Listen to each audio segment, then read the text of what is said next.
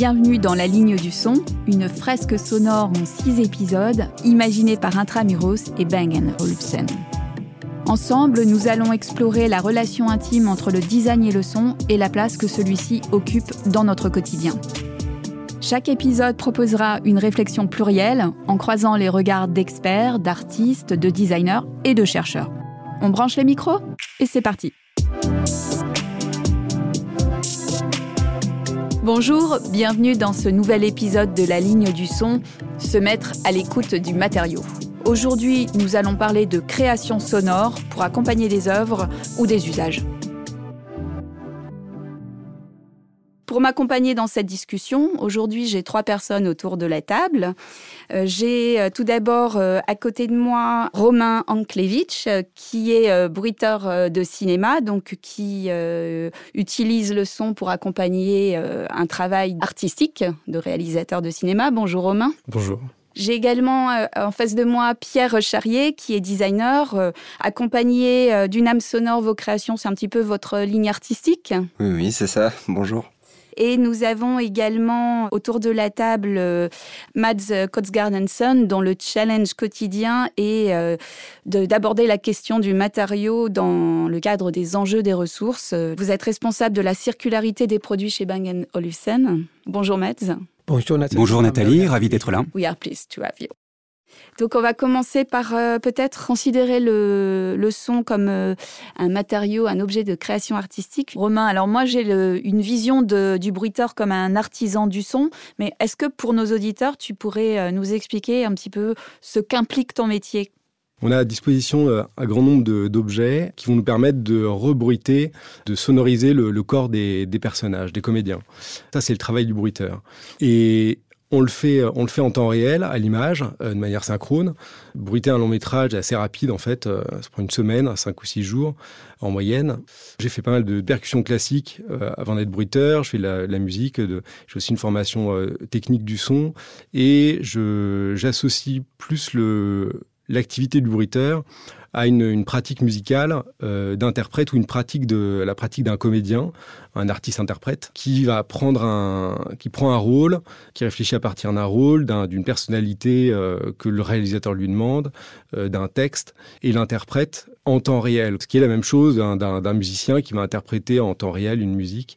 Euh, voilà, le bruiteur, c'est le même le même élan, la même pratique. Donc typiquement, le monteur son travaille sur des, ambiances, l'atmosphère, des moteurs, voilà, des choses qu'on peut pas recréer à la main entre guillemets dans un studio tel que le fait le bruiteur.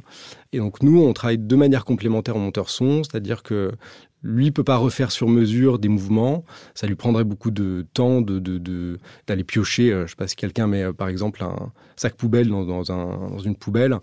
Euh, les mouvements pour être précis et hyper réalistes, hein, parce que c'est l'objectif. Parce que le, studio d'enregistrement de bruitage, l'auditorium, est assez grand. En fait, il ressemble à une, salle de cinéma, sans siège évidemment, avec des sols, des parquets, un certain nombre de parquets de carrelage, de, de la terre, qui plusieurs portes au mur. Si vous pouvez donner des exemples pour nos auditeurs, par exemple, accompagner les personnages, qu'est-ce que ça signifie? À quel moment vous intervenez dans cet accompagnement? Par exemple, alors j'ai bruité le, film L'envol de Pietro Marcello. Pour ce film-là, donc le, personnage principal, c'est un rescapé de la Première Guerre mondiale. Euh, il rentre chez lui, il travaille le bois. Donc il y avait toute une, recherche sur le, sur le choix des, d'essence de, bois, d'objets en bois que j'ai pu ramener. Et notamment, à la fin du film, euh, une figure de proue qu'il donc qu'il a taillée. J'avais demandé au, chef décorateur de me, de me prêter cette figure de proue qu'il avait faite pour refaire le son. Donc on a, on a refait... Euh, les sons de, la manipulation, la taille de cette figure de proue, euh, euh, ses mains qui, euh, qui la touchent, qui la caressent, et l'installation de la figure de proue sur le bateau.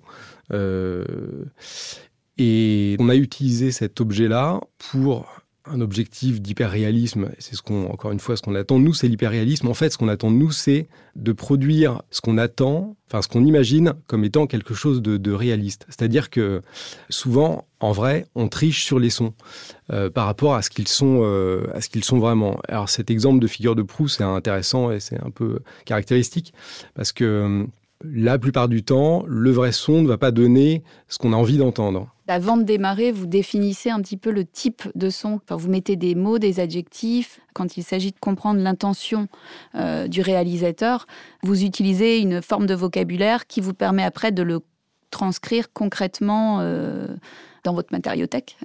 Ce que je trouve intéressant pour le son, c'est que le vocabulaire du son, euh, tel qu'on en parle en studio ou en amont avec le réalisateur ou le, monteur son, par exemple, souvent le vocabulaire est emprunté euh, de d'autres euh, d'autres sens. Le sens de la vue on peut dire qu'un son est lumineux sombre le sens du toucher qu'un son est mou granuleux qu'un son est, tordu, qu'un son est piquant, le sens de, euh, du goût, quand un son est acide, épicé, voilà, etc. Et c'est en fait, le, on peut tirer de, de tous les sens un vocabulaire qui est très parlant et qui, pour les réalisateurs souvent, vont leur permettre de décrire une intention, l'intention d'un personnage, l'intention de la narration à un moment donné, euh, qui nous permettent, nous, de, comprendre leur souhait de, la couleur d'un son. Quoi. On voit bien euh, dans, ce que vous racontez que c'est vraiment l'accompagnement d'abord d'une image mentale qui est la base de départ de, votre travail, mais pour la traduire, euh, vous parliez tout à l'heure de l'auditorium. Vous avez également toute une matériothèque un peu spéciale qui vous accompagne. Quand vous travaillez sur, sur un film, vous m'aviez dit que vous arriviez avec 30 valises. Oui, un bruiteur donc a toujours une grande quantité de valises dans lesquelles il, stocke ses objets. Donc j'ai demandé euh, autour de moi, dans ma famille, mes amis, euh, de, qu'on me donne un plus, grand euh, nombre possible d'objets pour me constituer mes valises. donc, dans ces valises, donc j'ai plusieurs valises de chaussures, une valise de, basket, une valise de chaussures plus de ville, une valise de talons en 44, une valise de, de métal. Alors au début, j'avais ma valise de métal, tout compris, et avec le temps, sur les films, j'ai toujours euh, trois à quatre objets que je n'ai pas, donc que je vais devoir trouver euh, euh, sur mesure pour ce film-là. Donc je les cherche et ça, avec le temps, ça enrichit ma collection. Vous m'expliquez aussi qu'en fait, vous étiez là aussi pour inventer, pour accompagner des objets, des choses qui n'existent pas. C'est aussi un, un travail un peu de compositeur. Alors moi, j'ai travaillé sur le, film Deux mois de Clapiche, qui est, je trouve, un bon exemple parce que c'est un film tout à fait euh, réaliste. Il n'y a pas d'effet euh, à chercher, d'effet non réaliste euh, à chercher, quoi. Et y a un son que Cédric nous a demandé pour les gens qui auront vu le film. Donc il y a des histoires de séances de psy. Personnages vont chez le psy. Donc euh, il nous a demandé, le réalisateur nous a demandé de, créer une, ambiance non réaliste euh, dans le cabinet de, des psys. Trouver quelque chose qui soit euh, pas vraiment un fond d'air dans le sens de ce que ferait un, monteur son, pas un fond d'air réaliste, quelque chose de, d'un peu abstrait, un peu métaphorique, qui marque l'état d'esprit de chacun des deux personnages, qui sont un peu, euh, qui sont un peu perdus, euh, qui, sont dans une espèce de brouillard pâteux, quoi. Et puis euh, ça évolue, leur brouillard pâteux évolue au fil des séances chez le psy. Donc notre travail de composition évolue derrière. Et donc là, alors je me souviens par exemple d'un des sons qu'on avait fait, on avait pris une, une tondeuse un peu malade qui faisait un drôle de bruit, tondeuse à cheveux euh, qu'on avait planquée sous un sous un canapé avec une structure en bois. On l'avait mise en contact avec la structure en bois et en jouant avec la pression de la main sur la tondeuse ou la pression de la tondeuse sur la structure en bois du canapé. On faisait varier le son. Ça faisait toute un, une espèce de d'ambiance abstraite euh, qui collait bien avec euh, avec ce que nous avait demandé le réalisateur. Voilà. Je pense qu'on va tous aller euh, regarder euh, le film après l'écoute de ce podcast et on va le réinterpréter totalement. On comprend bien hein, dans votre métier l'accompagnement du son pour une intention, pour euh, un mouvement également, pour un état d'esprit, une atmosphère. Pierre, euh, dans votre travail, vous, vous êtes plus sur l'accompagnement dans un premier temps des usages. Enfin, vous, vous adorez travailler le matériau pour le matériau même au départ. Vous avez notamment créé une carafe sifflante. Effectivement, en fait, c'est une carafe en céramique qui a une forme de U grosso modo et euh, qui a une sorte d'ocarina euh, en haut de ça. Et euh, quand on sert un verre d'eau, elle, elle siffle. En fait, c'est l'eau en vous, vous distribuez de l'eau et des notes de musique. Ouais, c'est ça. Je vais essayer de, de faire un bruitage. Voilà, on c'est voilà, donc c'est l'eau qui est dans la carafe qui pousse l'air euh, dans voilà dans le sifflet. En fait, ce qui m'intéresse euh, sur euh, sur le travail du son en tant que designer produit ou designer d'objets, c'est que c'est le son c'est bon voilà totalement impalpable, invisible, mais pourtant c'est complètement lié à, la matérialité.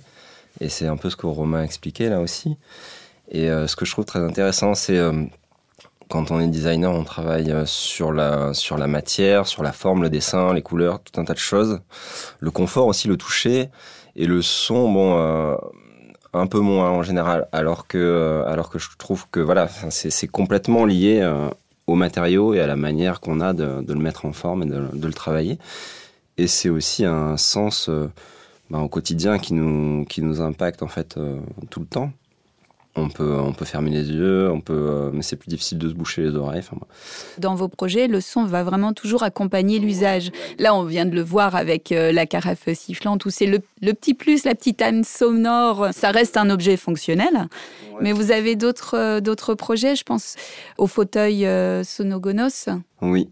Alors, c'est un, en fait, c'est une chaise longue à bascule je, en fait, je suis parti de cette euh, typologie d'objets euh, à l'invitation de, la galerie Mika, avec qui je travaille depuis un, long moment. C'était une typologie d'objets qui nous intéressait, parce que c'est euh, une chaise, voilà, c'est assez particulier, une chaise longue et à bascule. Ça, implique bah voilà, un usage quand même, c'est pas n'importe quelle chaise, hein, ça implique une temporalité, un usage et aussi un état d'esprit de relaxation. Euh, et, donc je voulais accompagner cet usage-là, ce scénario d'usage, avec un son aussi. Et, ce qui m'intéressait beaucoup, évidemment, dans, la, dans, dans cette chaise, c'était la bascule, c'était le mouvement, parce que le mouvement est souvent lié au son, et en fait, je travaille souvent les deux en même temps. Et euh, donc, comme pour la carafe, on sert un verre d'eau et c'est la bascule en fait euh, qui fait qui fait sonner le, sifflet. En fait, simplement, j'ai pris un carillon d'orchestre, donc c'est fait de plein de carillons qui sont des tubes d'aluminium ou d'alliage d'aluminium et de magnésium qui sont euh, du plus petit au plus grand. Et d'ailleurs, c'est amusant parce que c'est souvent, alors je sais pas si c'est les bruiteurs qui le font, mais c'est un son qui est souvent utilisé pour le basculement dans une séquence onirique ou d'endormissement de, de rêve.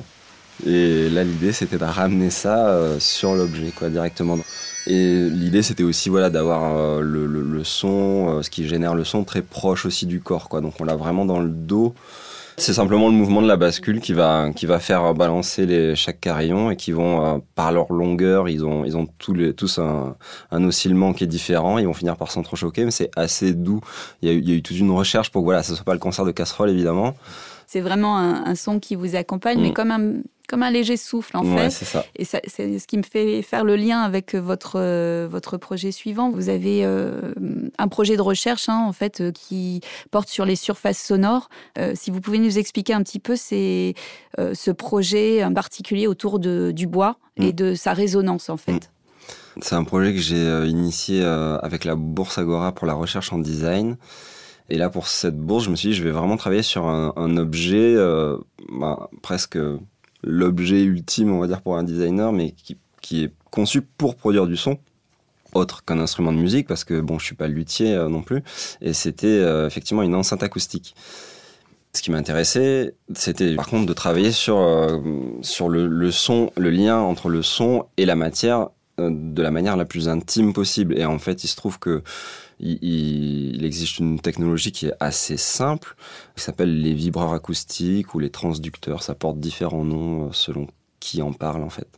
Euh, c'est simplement un électroaimant, donc un aimant et une bobine euh, de cuivre, qui va vibrer quand on lui envoie des fréquences sonores et qui va qui va faire bouger l'élément sur lequel il est appliqué.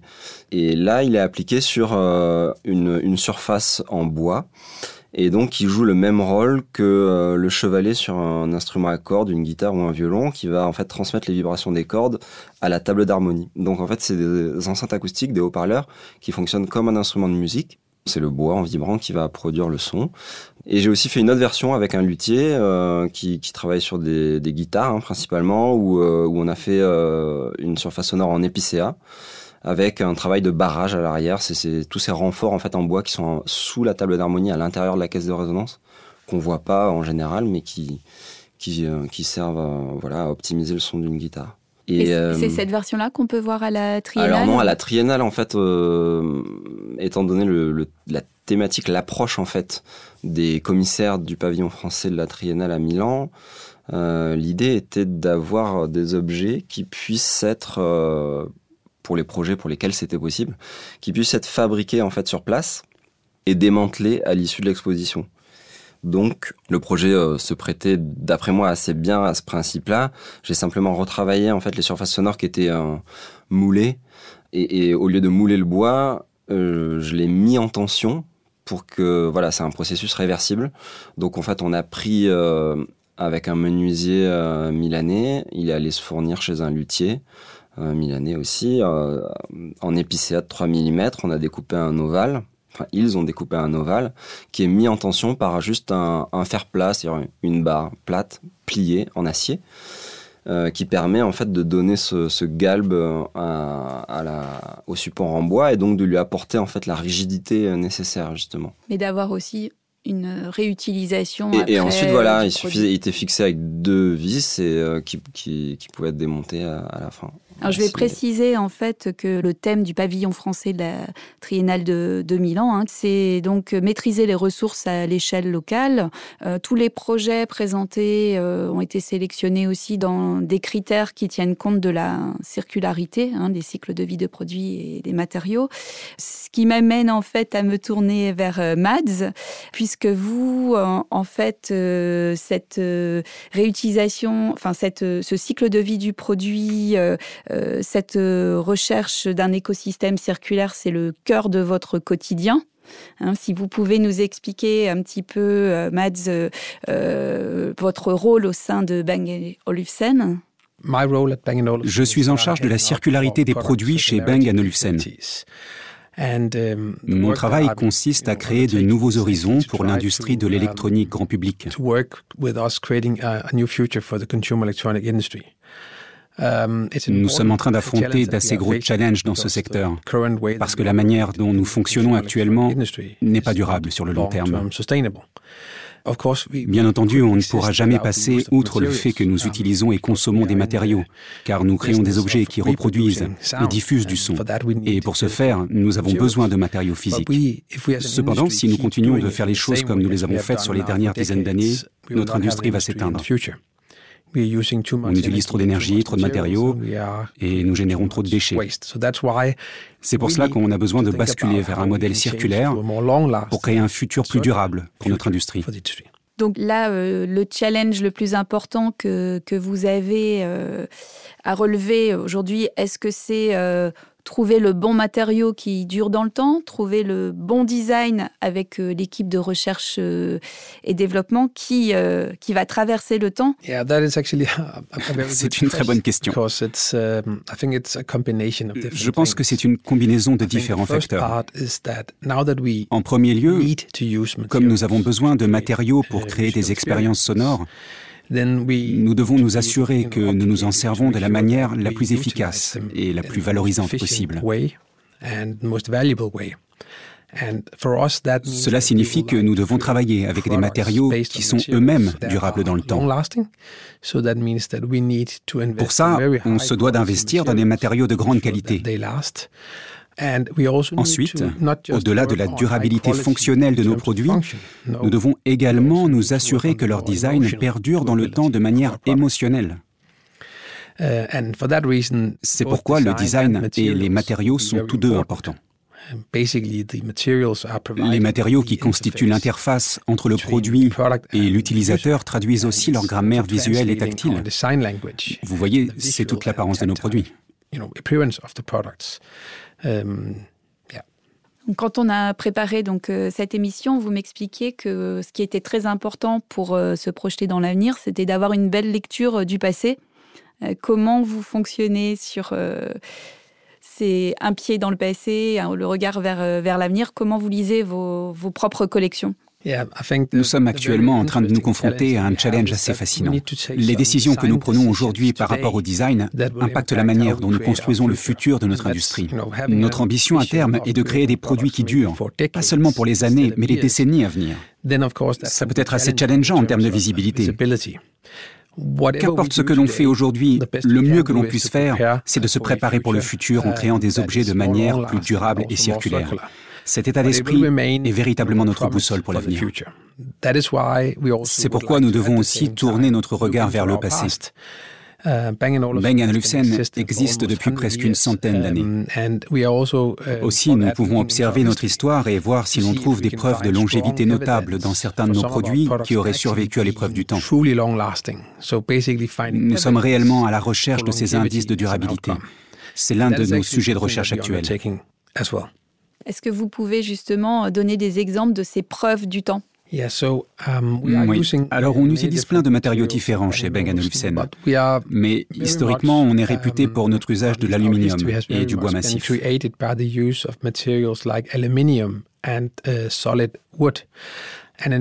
D'ailleurs, on a fait des expériences assez révélatrices avec des tourne-disques des années 70.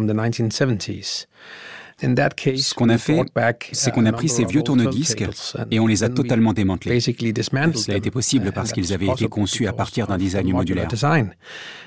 Ce dont on s'est rendu compte, c'est que grâce à l'usage de ces matériaux, l'aluminium et le bois massif, il était totalement possible de donner une nouvelle vie à ces anciens objets. On a véritablement pu réutiliser ces matériaux, vieux de plusieurs décennies, et les réagencer dans nos usines pour leur donner l'apparence de produits flambant neufs.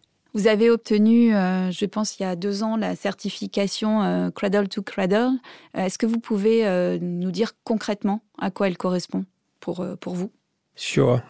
Oui, bien sûr. Les expérimentations que nous avons menées avec les vieux tourne-disques nous ont beaucoup appris sur les moyens de designer des produits pour l'avenir. Nous étions réellement à la recherche d'informations à ce sujet. Nous voulions trouver des principes avérés et scientifiquement viables pour pouvoir faire cela. C'est pour cette raison qu'on a commencé à travailler avec l'Institut d'innovation produit Cradle to Cradle, qui a créé ce standard. L'année dernière, nous avons créé le premier produit électronique grand public certifié Cradle to Cradle. Um, C'était un challenge très intéressant. Ça nous motive beaucoup pour l'avenir. Uh, Merci Mads. Merci beaucoup Nathalie, c'était un plaisir d'être en votre compagnie. It was a pleasure. Ben, je voulais vous remercier tous de votre présence aujourd'hui. Merci. Merci.